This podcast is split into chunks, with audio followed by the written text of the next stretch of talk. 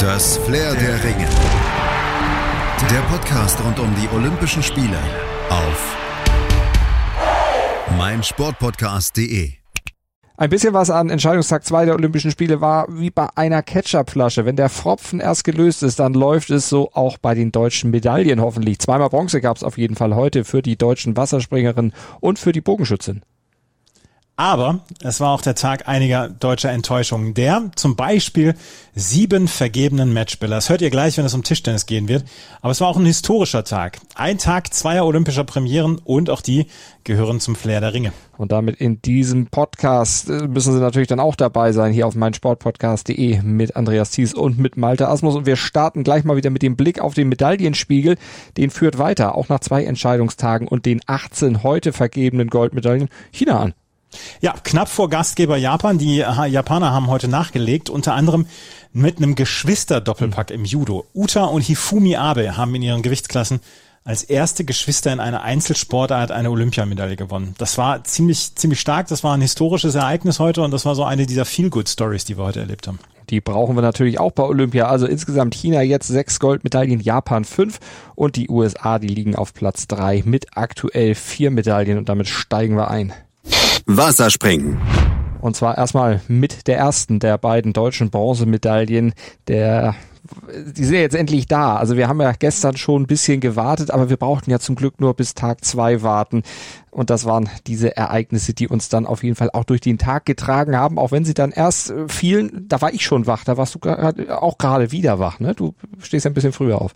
Ja, ich stehe ein bisschen früher auf und habe zwischendurch dann auch nochmal so ein kleines Powernap gehalten. Und deswegen habe ich die Wasserspringmedaille live verpasst, aber du kannst mich gerne aufklären. Tina Punzel und Lena Henschel waren's, die haben eben diese erste Medaille geholt für Deutschland. Bronze im Synchronwettbewerb vom 3-Meter-Brett und damit haben sie einen Bann in dieser Disziplin gebrochen, denn seit 2008 hatte es keine deutsche Medaille mehr gegeben im Synchronwettbewerb vom 3-Meter-Brett. Damals in Peking, ich erinnere mich noch, Ditte Kotschan und Heike Fischer, die hatten da auch Bronze geholt und jetzt waren Punzel und Henschel dran und die wurden beflügelt von einem Glückskeks, den hatte ihre Physiotherapeutin Therapeutin ihn vor dem Wettkampf zugesteckt und sie haben ihn dann natürlich aufgemacht, haben ihn gegessen und die Botschaft gesehen, sie werden eine gute Nachricht bekommen, stand da drin. Ja, und so sollte es dann auch kommen. Ich finde Bronze hinter Kanada und den Olympiasiegerinnen aus China, Wang Hang und Xi Ting Mao, die beiden Top-Favoritinnen, das kann sich absolut sehen lassen.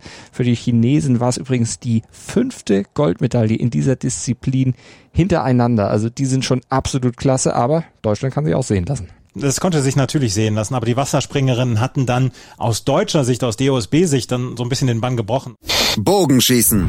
Und dann haben äh, knapp 45 Minuten später die Bogenschützinnen danach gelegt. Äh, es gab gestern so eine kleine Enttäuschung im Mixed mit dem frühen Aus von ähm, dann auch ähm, dem deutschen Mixed. Sie waren doppelt motiviert und sie waren auch erfolgreich. In der ersten Runde hatten Lisa Unruh, Michelle Kroppen und Charlene Schwarz äh, Taiwan und dann auch Mexiko klar mit 6 zu 2 geschlagen. Und gerade gegen Taiwan ließ sich das Ergebnis allerdings am Ende so ein bisschen souveräner, als es über weite Strecken war. Das war, ja, es war eher eine, eine zähe Nummer, aber es reichte. Und dann ähm, konnte, konnten die deutschen Damen dann oder weiterkommen und dann ins Halbfinale kommen. Das Halbfinale verloren sie gegen das Russian Olympic Committee mit 1 zu 5. Da gab es zwischendurch eine 3 von Lisa Unruh.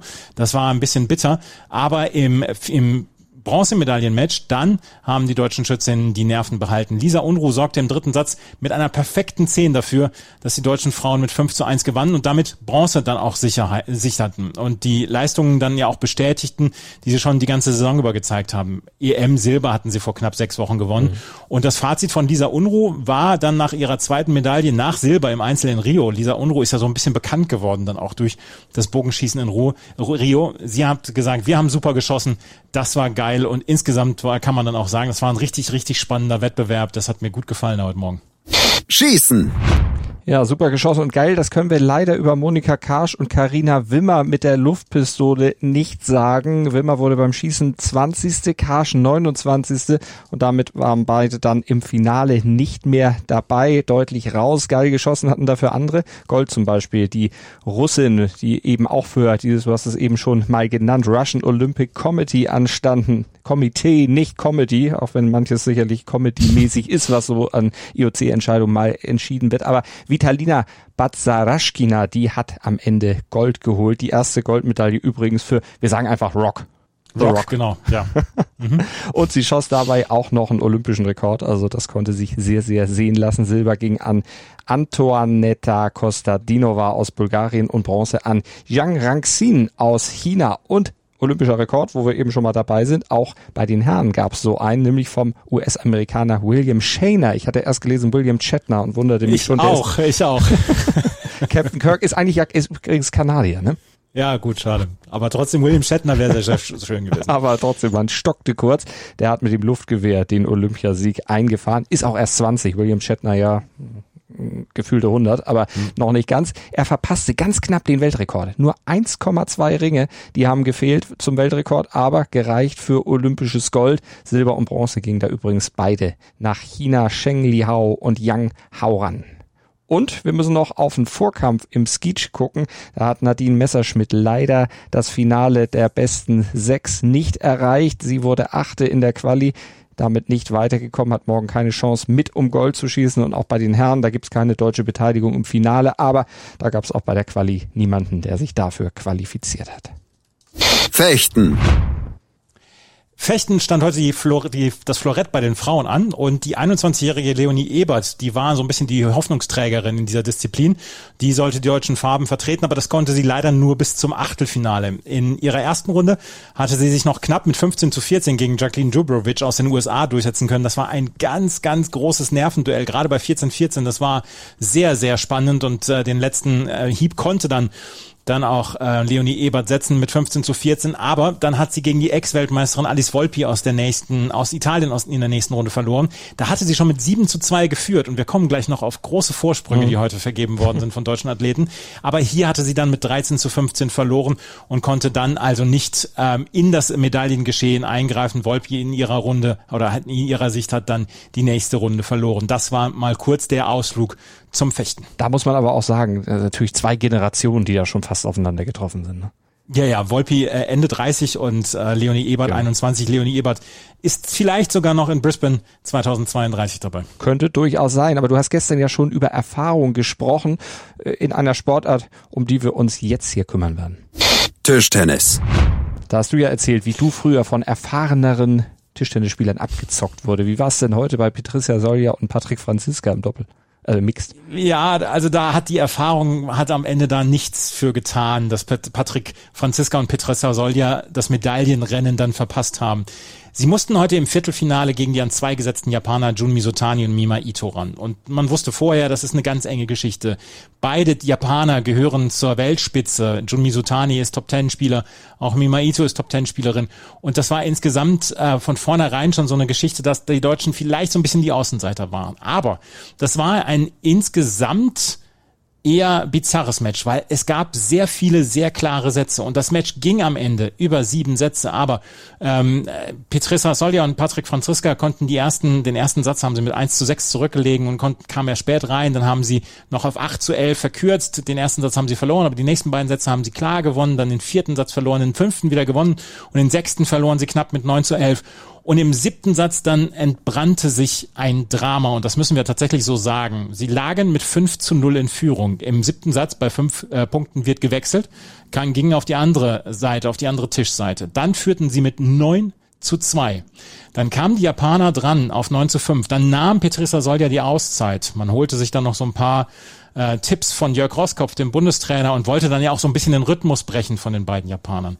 Dann machte man den Punkt zum 10 zu 6 und da habe ich gedacht, ja, einen von den vier Matchbällen werden sie wohl dann ver äh, werden sie wohl verwandeln. Aber das taten sie nicht.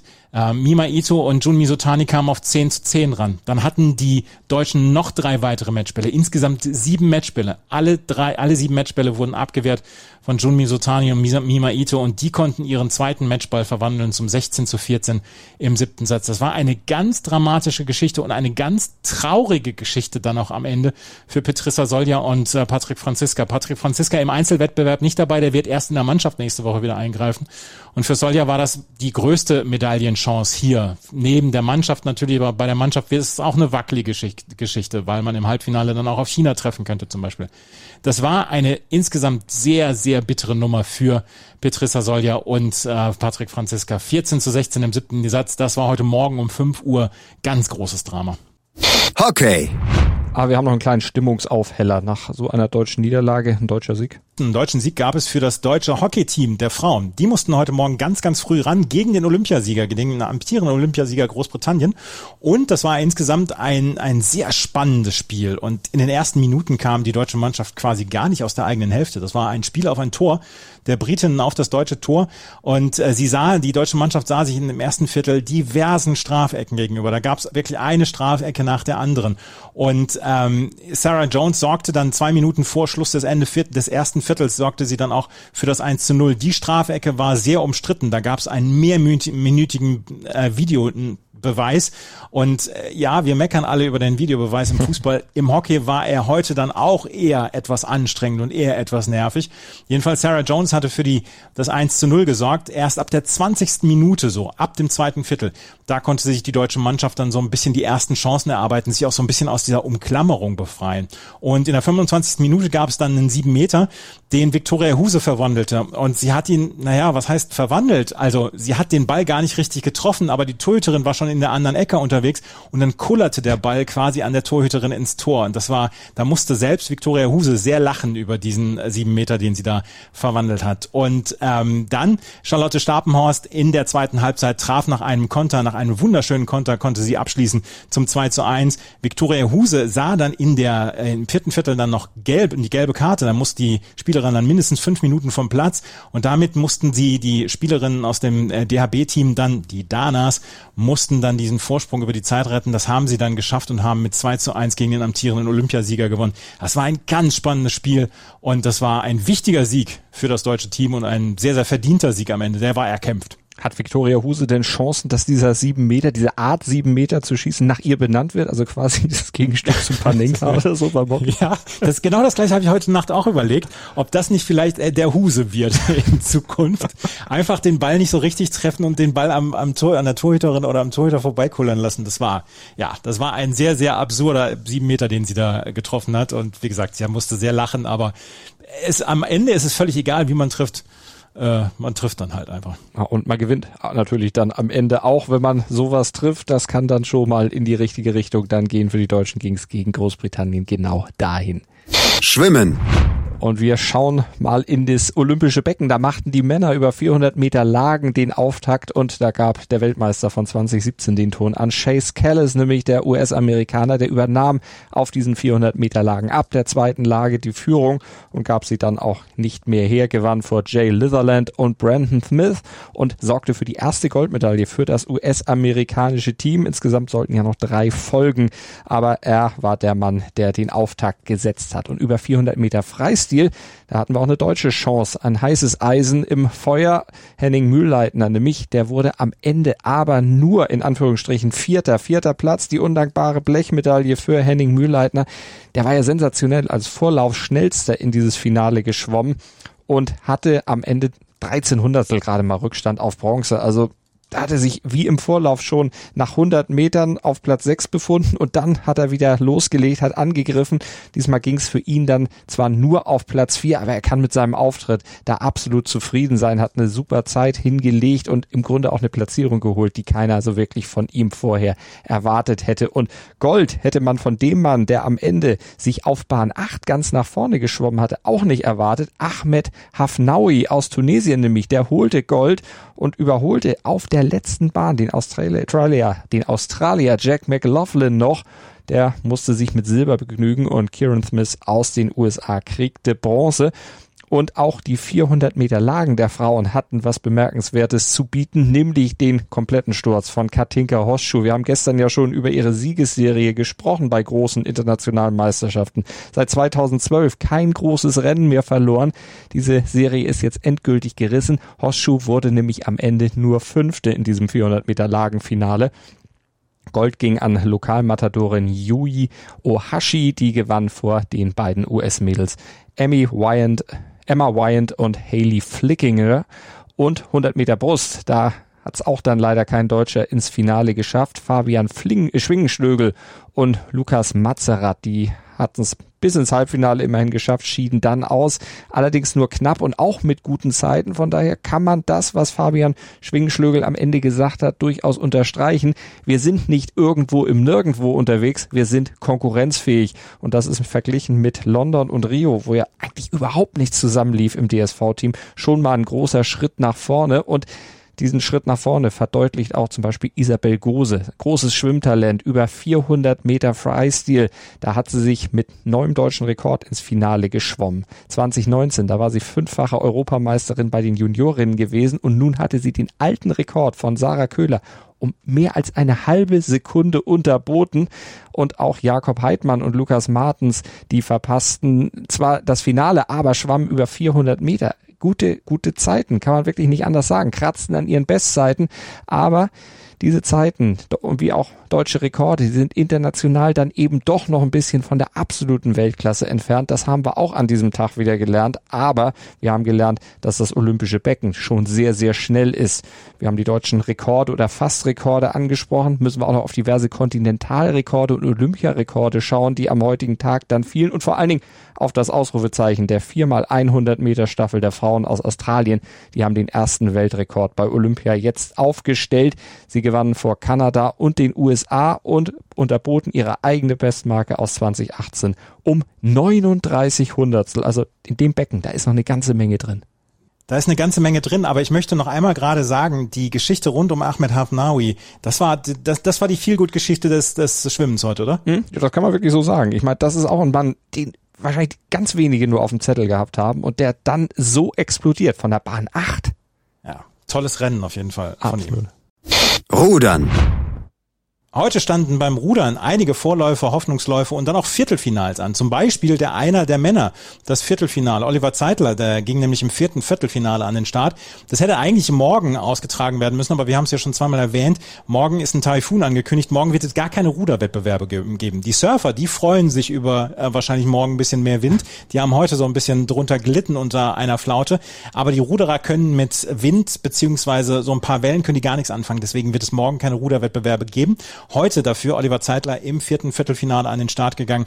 Der hatte ja seine erste Runde so richtig klar gewonnen, war auch hinterher sehr glücklich und hatte gesagt, Mensch, das war, ich möchte hier Gold gewinnen und das war eine richtig gute Vorstellung. Auch sein zweites Rennen war eine sehr kontrollierte, sehr gute Vorstellung. 500 Meter, 1000 Meter hat er gebraucht, um seine Gegner abzuschütteln. Und dann hat er es von vorne komplett sicher im Griff, hat nach links, nach rechts geguckt, hat sich angeschaut, wo seine Gegner sind und hat dann, glaube ich, auch nicht mehr getan, als unbedingt nötig war. Das war eine sehr starke Leistung von ihm. Oliver Zeitler steht hier im Halbfinale und gerade im Einer äh, gibt es so viel Arbeit für die Athleten, die müssen vier Läufe überstehen, damit sie überhaupt im Finale sind, beziehungsweise drei. Das ist die erste Runde, das Viertelfinale, das Halbfinale und das Finale. Und wenn man vielleicht noch über einen Hoffnungslauf gehen muss, ist dann sogar noch das fünfte Rennen. Also die Einer müssen eine ganze Menge tun. Im Doppelzweier der Männer waren Stefan Krüger und Marc Weber am Start. Die hatten sich über den Hoffnungslauf für das Halbfinale qualifiziert sie gingen auch ihr Rennen mutig an, wollten es von vorne gestalten, aber wurden dann nach zehn, nach 1000 Metern ungefähr, wurden sie von der Konkurrenz gecasht. Am Ende nur der fünfte Platz und das B-Finale, genauso wie im Doppelzweier der Frauen, für Anne-Kathrin Thiele und Menzel. Also das war ähm, ja eine eher, ein eher durchwachsener Tag für das deutsche Rudern. Weil du Surfen angesprochen hast, können wir gleich noch kurz ergänzen. Leon Glatzer, leider ausgeschieden ja. schon am ersten Tag. Der einzige Deutsche in der Surf-Konkurrenz, der hat es dann nicht geschafft, sich weiter zu qualifizieren. War sehr enttäuscht, hatte ja große große Ambitionen, aber hat eben gesehen, die Kirschen hängen dann doch noch ein bisschen höher, kam er eben noch nicht dran. Also er wird sich nicht über die besseren Bedingungen, windigeren Bedingungen dann freuen können. Ja. Turnen. Wie sieht's beim Turnen aus, Andreas? Da gab's ja auch dann äh, Möglichkeiten zumindest äh, mit Deutschen im Einsatz. Ja, die deutschen ähm, Damen waren im Einsatz und sie wollten unbedingt ins Mehrkampffinale, ins Teamfinale. Und Elisabeth Seitz, Kim Bui, äh, Sarah Voss und Pauline Schäfer-Beetz waren dabei und sie haben als Mannschaftsneunte das Teamfinale denkbar knapp verpasst mit 1,2 Punkten und besonders eine war untröstlich. Sarah Voss und da waren die Kameras vielleicht auch am Ende ein bisschen zu häufig und zu lange auf ihrem Gesicht, weil sie weinte bittere Tränen nach ihrem letzten Sprung. Das, sie kam überhaupt nicht rein und Sarah Voss war untröstlich. Ähm, wenn ihr zwei gute Sprünge oder ein guter Sprung, vielleicht auch eine andere gute ähm, anderes gutes Gerät noch gelungen wäre, dann wäre vielleicht dieser ähm, Finaleinzug für das deutsche Team möglich gewesen. So war es leider nichts. Kim Bui und Elisabeth Seitz haben sich für Einzelfinals qualifiziert. Elisabeth Seitz dann auch noch für das Mehrkampffinale. Ähm, das war leider bitter der neunte Platz für das deutsche Team. Aber es war heute auch der erste Auftritt von Simone Biles. 24 Jahre alt und wir können es alle sagen, sie ist eine lebende Legende. Du hast es ja auch bei Stand jetzt schon ähm, erklärt oder mhm. erzählt, dass sie jetzt auch ihr eigenes Twitter-Emoji hat und ähm, sie ist, sie ist einfach eine Legende und sie ist vielleicht the greatest of all times. Sie turnt dann auch Übungen, die sich die Konkurrentinnen nicht zutrauen und sie ist die absolut haushohe Favoritin auf Olympiagold im Mehrkampf und dann auch in den Einzelfinals, weil sie ist in allen Einzelfinals dabei und sie ist im Mehrkampffinale dabei. 57,731 Punkte hat sie heute da in die Turnhalle gezaubert und ähm, sie hatte mal gleich den Bestwert aller Turnerinnen über diese, über diese Geräte. Das war, ja, das ist schon erstaunlich, ihr zuzuschauen und ihr zuschauen zu dürfen. Das ist schon eine andere Liga im Moment als alle anderen, ähm, als andere anderen Turnerinnen. Das ist schon, ja, also da, da sieht man wirklich der Größten dabei zu, wie sie das absolut beherrscht. Beachvolleyball. Am Abend äh, Tokioter Zeit, da feierten auch Julius Tole und Clemens Wickler dann ihre Olympiapremiere 2021. Sie mussten gegen die Italiener Paolo Nicolai und Daniele Lupo aus Italien ran. Und im ersten Satz ging es total spannend zu. Es war ein Hin und Her, die, Wech die Führungen wechselten wirklich minütlich. Und Tode und Wickler holten sich diesen Satz mit 21 zu 19 und auch im zweiten Satz wechselte die Führung quasi ständig. Aber das italienische Duo kam immer besser rein in das Spiel und äh, sicherte sich sowohl Satz 2 als auch Satz 3. Und damit sind alle drei Beach-Duos, Tole Wickler, Borger Sude, also Carla Borger und Julia Sude und ähm, Laura Ludwig und Margareta Kusuch mit einer Niederlage in das olympische Turnier gestartet. Und äh, das ist wirklich äh, sehr schade, dass das im Moment noch nicht so richtig klappt. Morgen sind Borger Sude und Ludwig Kusuch wieder im Einsatz. Und dann schauen wir mal und hoffen wir mal, dass es mhm. dann vielleicht dann auch mal Siege gibt für die deutschen Beachvolleyballerinnen und Beachvolleyballer. Daumen drücken. Es ist ja zum Glück noch nichts verloren. Badminton noch nichts verloren ist auch für Isabel Hertrich und Marc Lamsfuß im Badminton-Wettbewerb. Die hatten ihr zweites Mixed heute zu spielen und gegen ein malaysisches Duo, wobei das mal die malaysische Frau war äh, verletzt, gewann sie in zwei Sätzen. Yvonne Lee dagegen, die hat es im Fraueneinzel mit der Japanerin zu tun, Nozumi Okuhara, die hier an drei gesetzt war und Lee hatte leider keine Chance und verlor klar in zwei Sätzen. Marc Lamsfuß und Marvin Seidel mussten abends dann noch im Herren Doppel ran und haben dann ihr erstes Doppel dann auch gegen zwei Chinesen verloren. Da führten sie 13-11 im ersten Satz und verloren den Satz noch 21-14. Da war es eine sehr klare Geschichte und auch im zweiten Satz ist relativ klar. Also ähm, da haben wir natürlich einen Blick drauf auf die Badminton-Wettbewerbe, wahrscheinlich ohne Medaillenchancen, aber ähm, die, ähm, die Badminton-Spielerinnen und Spieler wollen hier natürlich dann auch einen guten Eindruck hinterlassen. Judo. Und die Medaillenchancen aus deutscher Sicht beim Judo, ja gut, die liegen dann auch eher in der Zukunft. Am Donnerstag zum Beispiel, da freuen sich alle auf den Auftritt von Anna-Maria Wagner. Die wird von Experten dann wirklich als größte Chance aus Deutschland eingerechnet, dann eine Medaille zu holen, vielleicht sogar das zweite deutsche Frauengold nach Yvonne Böhnisch 2004. Aber am heutigen Tag, da waren andere die Triumphatoren. Wir haben es eingangs ja schon erwähnt, die Abe-Geschwister aus Japan zwei Goldmedaillen für Japan im Judo geholt, dann noch als Geschwister kurz hintereinander. Wirklich eine tolle Geschichte. Aus deutscher Sicht der Tag im Judo nicht ganz so gut. Sebastian Seidel, der hat wie schon vor fünf Jahren seinen Auftaktkampf gleich verloren, diesmal gegen Jakob Shamilov. Da hatte er am Ende keine Chance, ist damit also auch dann schon raus. Tennis. Und damit kommen wir zu meiner Leib- und Magensportart Tennis. Wir haben heute diverse Spieler im Einsatz gehabt, unter anderem Deutschlands Spitzenspieler Alexander Zverev.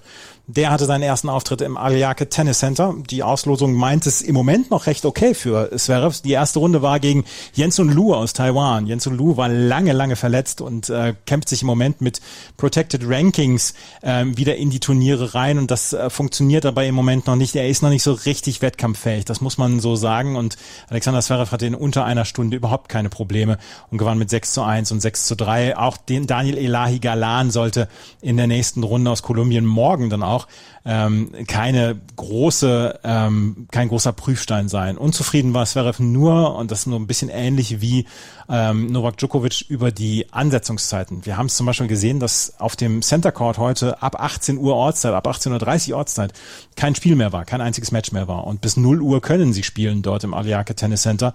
Und dann könnte man auch die Matches und die Spiele so ein bisschen nach hinten verschieben, weil in der Mittagshitze ist es schon sehr, sehr heiß und schwül. Und die Spieler, die dann später am äh, Start sind, die sagen dann auch, dass es ein bisschen leichter ist als in der Mittagssonne. Äh, Dominik Köpfer und Laura Siegemann waren heute auch im Einsatz, genauso wie Philipp Kohlschreiber. Dominik Köpfer musste gegen Fathundo Bagnis über drei Sätze ran, aber gewann am Ende nervenstark, hat er das geschafft. Laura Siegemund, die war ganz kurz vor einer Überraschung gegen Elina Svitolina, die heute dann auch erklärt hat, dass sie bis an ihre Karriereende Elina Svitolina und nicht Elina Morfis heißen wird ähm, hatte sie äh, auch im zweiten Satz noch den zweiten Satz gewonnen und hatte auch im dritten Satz ihre Chance, verlor dann aber mit 4 zu 6 nach über drei Stunden, nach über drei Stunden Hitzeschlacht gegen Elina Svitolina. Philipp Kohlschreiber hat auch eine sehr gute Leistung gezeigt. Gegen Stefanos Tsitsipas konnte er den zweiten Satz gewinnen mit 6 zu 3, hatte den ersten mit 3 zu 6 verloren und führte im dritten Satz dann auch schon mit einem Break, aber dann kam Stefanos Tsitsipas, war am Ende der solidere und gewann in drei Sätzen.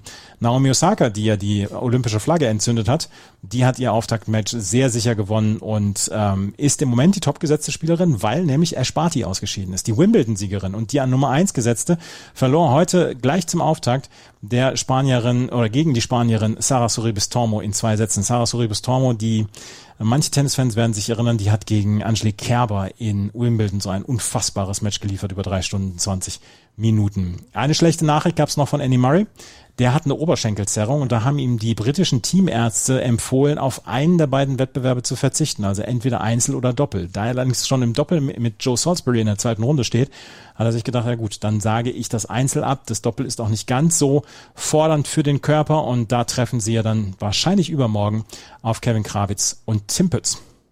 Basketball. Ja, dann kommen wir zum deutschen Basketballteam, das zum Auftakt des Olympischen Turniers ja gegen Italien ran musste und da eine Niederlage hinnehmen musste. Du hast es äh, heute Nacht dir angeguckt. Die waren ziemlich geknickt, die Deutschen.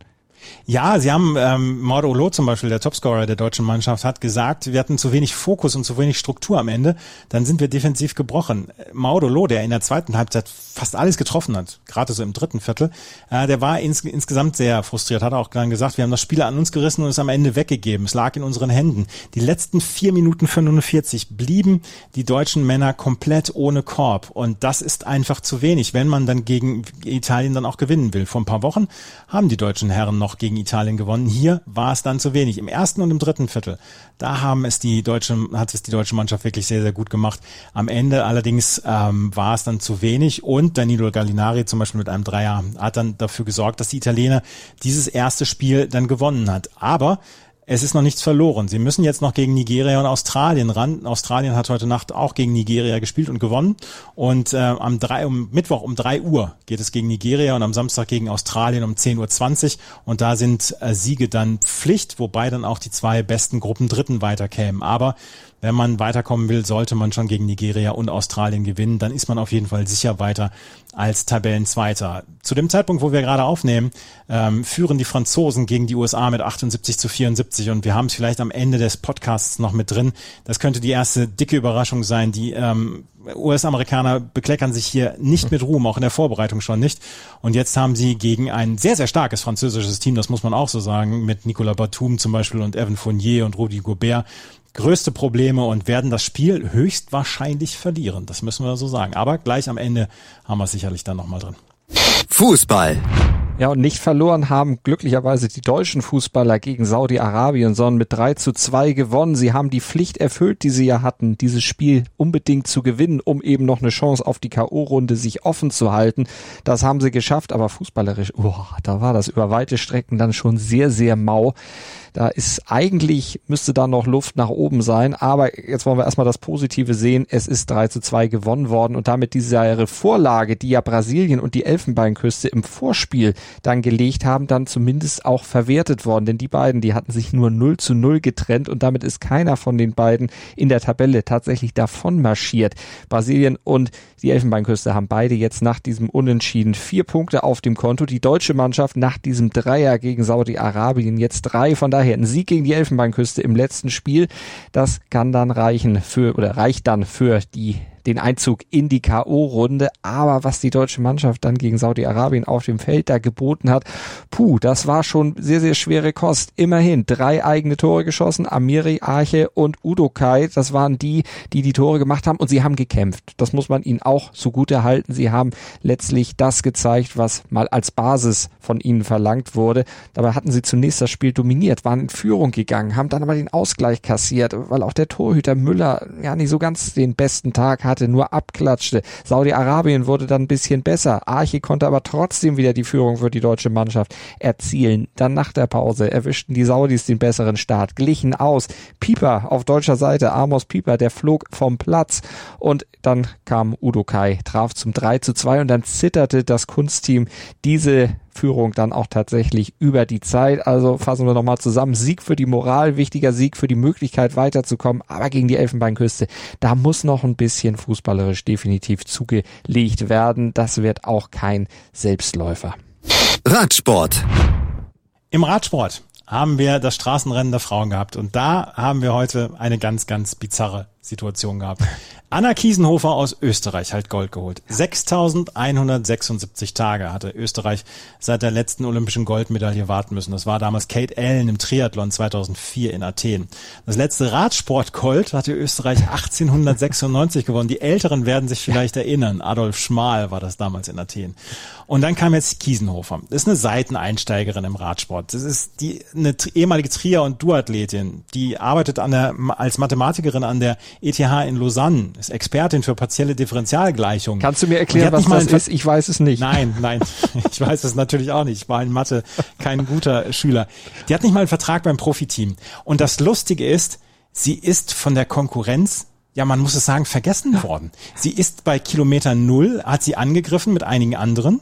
Dann sind die anderen eingeholt worden und dann gab es einen Pulk und die haben alle gedacht, sie würden um Gold fahren und haben Kiesenhofer komplett vergessen.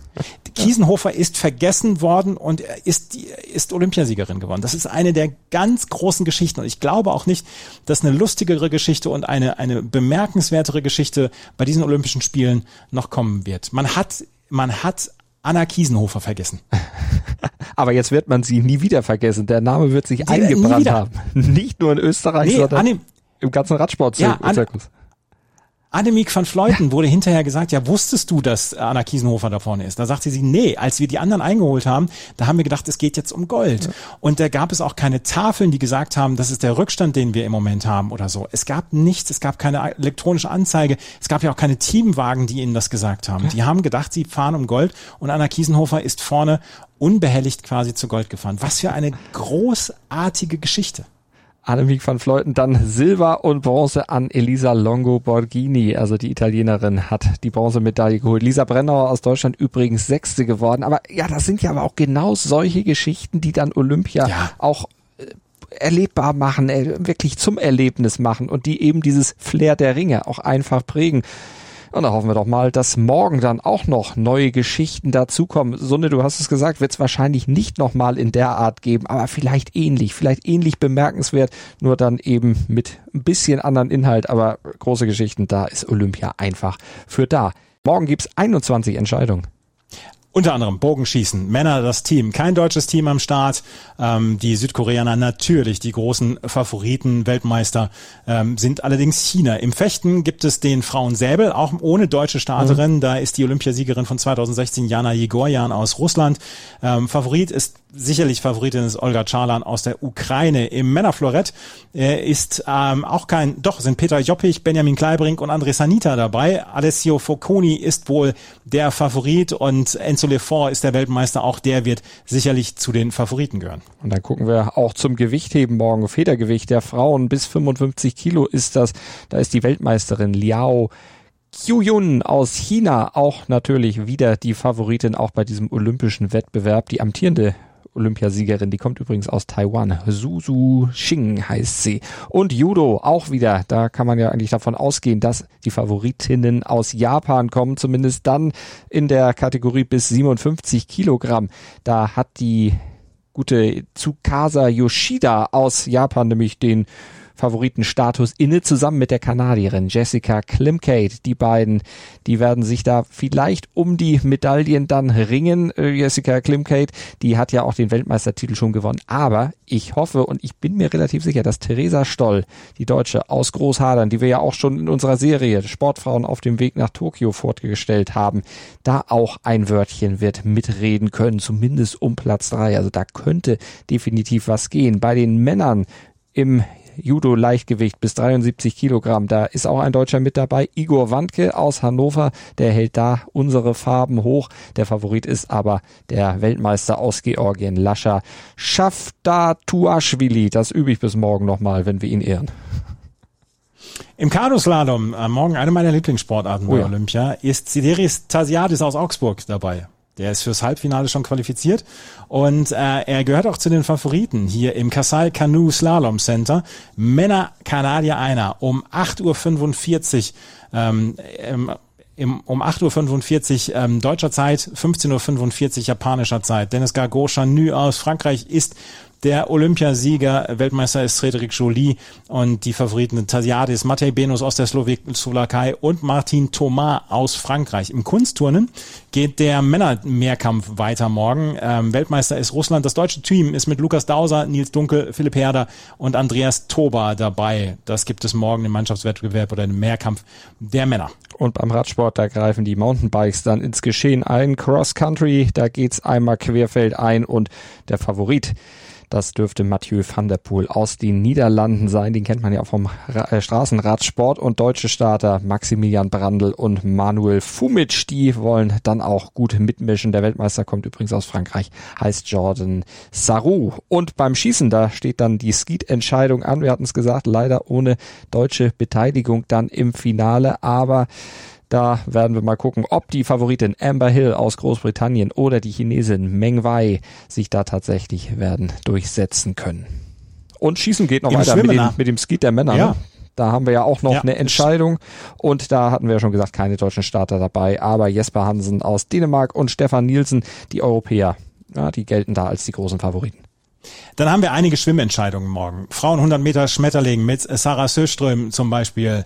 Ähm, das könnte allerdings sein, dass die morgen keine Goldmedaille holt, weil im Halbfinale hatte sie doch einige Konkurrenz. Die Männer 100 Meter Brust, da hat Adam Peaty zweimal hier gezeigt, zu was er im, in der Lage ist und äh, Fabian Schwingenschlögel und Lukas Mazerat ja im Halbfinale ausgeschieden. Frauen 400 Meter Freistil, sie ist ja mit Isabel Gose dabei. Katie Ledecky, die Olympiasiegerin, ähm, die gehört sicherlich auch zu den Favoritinnen, aber heute hatte sie auch einiges zu kämpfen. Die Männer 104 mal 100 Meter Freistil sind um 5.05 Uhr deutscher Zeit dann dran und ähm, wollen dann ähm, die deutsche Staffel ist im Vorlauf ausgeschieden. Die Weltmeister Dressel, Phelps, Hel ähm, Apple, Apple und Adrian wollen hier dann den Titel holen, aber auch die Russen sollten nicht unterschätzt werden. Das sind die Schwimmentscheidungen von morgen. Und im Skateboard, da steht die Street-Entscheidung bei den Frauen auf dem Programm, ist ja neu im Programm, von daher es gibt keine amtierende Olympiasiegerin von Rio, aber es gibt Favoritinnen, nämlich die äh, beiden Damen aus Brasilien, Pamela Rosa und Letizia Buffoni, die gelten als Favoritinnen, keine deutschen Starterinnen dabei im Taekwondo. Da geht das Mittelgewicht in die Entscheidung bei den Frauen.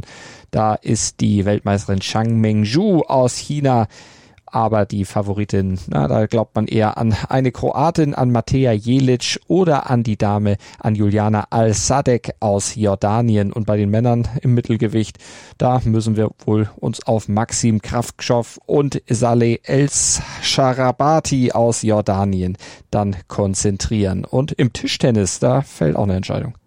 Da fällt die Entscheidung morgen im Mixed. Ich habe darüber gesprochen, Patrick Franziska und Petrissa Solja sind schon ausgeschieden. Timo Boll wird morgen auch zum ersten Mal an den Tisch gehen und dann schauen wir mal, ob der alte Mann mit seinen 14, 40 Jahren dann vielleicht hier dann nochmal so ein bisschen was reißen kann. Er würde im Viertelfinale auf einen Chinesen treffen, auf Wan Zhendong, der, auf den er quasi bei jedem internationalen Turnier oberhalb von Europameisterschaft trifft. Van Jendong und Timo Boll treffen sich wirklich fast jährlich dort. Im Tischtennis also morgen geht es weiter und im Mixed gibt es die ersten Medaillen. Triathlon wird es morgen auch geben, der Männer. Äh, Alistair Brownlee hat 2016 in Rio äh, gewonnen. Weltmeister ist Vincent Luisa aus Frankreich. Deutsche Starter sind Justus Nieschlag aus Lehrte, Jonas Schomburg aus Hannover und äh, mal gucken, ob sie in irgendeiner Weise dann vielleicht Jonathan Brownlee dann Paroli bieten können. Ähm, Christian Blumenfeld aus Norwegen sollte auch noch zu den Favoriten gehören. Und Wasserspringen ist deine Disziplin. Das überlasse ich dir am Ende. Da sind dann auch morgen keine Deutschen dabei. Männer vom Synchronturm oder Tor, äh, Synchron vom Turm, da gibt's keine deutschen Starterinnen, aber da gibt es auf jeden Fall natürlich Favoriten und die heißen Chao und Chen und kommen aus China, sind amtierende Weltmeister und es sollte schon wirklich mit dem Teufel zugehen, wenn die nicht auch Olympiagold kriegen. Aber beim Springen, da kann ja alles passieren und was passiert, ganz egal was, wir werden morgen drüber sprechen hier beim Flair der Ringe auf meinsportpodcast.de. Das werden wir auf jeden Fall. Und morgen früh gibt es um 7.07 Uhr die Stand jetzt Nachtwache. Stand jetzt ist ja der erste Sportpodcast des Tages von uns bei meinsportpodcast.de und dort werde ich dann in fünf, sechs Minuten zusammenfassen, was in der Nacht passiert ist. Also ihr müsst nicht aufstehen, das mache ich und ich werde euch um 7.07 Uhr darüber informieren, was denn in der Nacht passiert ist und alles dann, alles weitere werden wir dann natürlich dann im Flair der Ringe um 16.16 Uhr, 16, gegen 16.16 Uhr 16 dann aufbereiten. Und jetzt müssen wir noch ein Ergebnis nachliefern. Das müssen wir noch, denn es gab ja auch noch Basketball und wir hatten es vorhin ja schon angeteased, das Dream Team in Trouble. Haben sie Trouble gekriegt? Sie haben Trouble bekommen und es ist, glaube ich, inzwischen kein Dream Team mehr. Das dürfen wir nicht mehr, glaube ich, sagen. Sie haben 83 zu 76 gegen Frankreich verloren. Frankreich ist eine super Truppe. Die haben alle NBA-Profis dabei. Nicolas Batum, Evan Fournier, Rudy Gobert, ich habe es eben gesagt. Sie haben eine geschlossene Mannschaftsleistung gezeigt und die US-Amerikaner äh, mit Coach Greg Popovich, die ja zum Beispiel auch noch die Meister Drew Holiday und Chris Middleton jetzt vor zwei Tagen noch dazu bekommen haben, ebenso wie Devin Booker, der von den Phoenix Suns noch äh, rübergeflogen ist. Die müssen sich so ein bisschen an die eigene Nase fassen, weil sie haben im Moment noch kein Zusammenspiel. Und das sieht sieht nicht gut aus bei den US-Amerikanern und sie werden nicht wie 1992 ganz im Vorbeigehen dieses ähm, dieses Turnier gewinnen. Das ist harte Arbeit für die US-Amerikaner. Alle anderen Mannschaften haben aufgeholt, die sind dran und es sind gute Mannschaften dabei. Und die Amerikaner können es nicht mit Golfspielen am Tag und abends mit 50 Punkten die Gegner aus der Halle fegen. Das kriegen sie nicht mehr hin. Ah, gucken wir mal, wie es im weiteren Verlauf dieses Turniers für Sie dann laufen wird, ob Sie in Tritt kommen oder ob es da tatsächlich ein frühes Aus schon geben sollte. Wir werden alles hier beim Flair der Ringe auf meinsportpodcast.de und bei Stand jetzt mit der Nachtwache natürlich begleiten. Und ansonsten kriegt ihr ja auch noch unsere Breaking News in die aktuellen Podcasts eingespielt, sobald was Wichtiges aus deutscher Sicht oder aus Weltrekordsicht oder überhaupt Breaking News sich ereignet bei Olympia, dann werden wir euch dort in den aktuellen Podcasts, wenn ihr sie bei uns streamt oder downloadet, dann entsprechend auf dem Laufenden halten. Danke für heute und ja, bis morgen. Bis morgen, ich gehe ins Bett. Das Flair der Ringe. Der Podcast rund um die Olympischen Spiele auf meinsportpodcast.de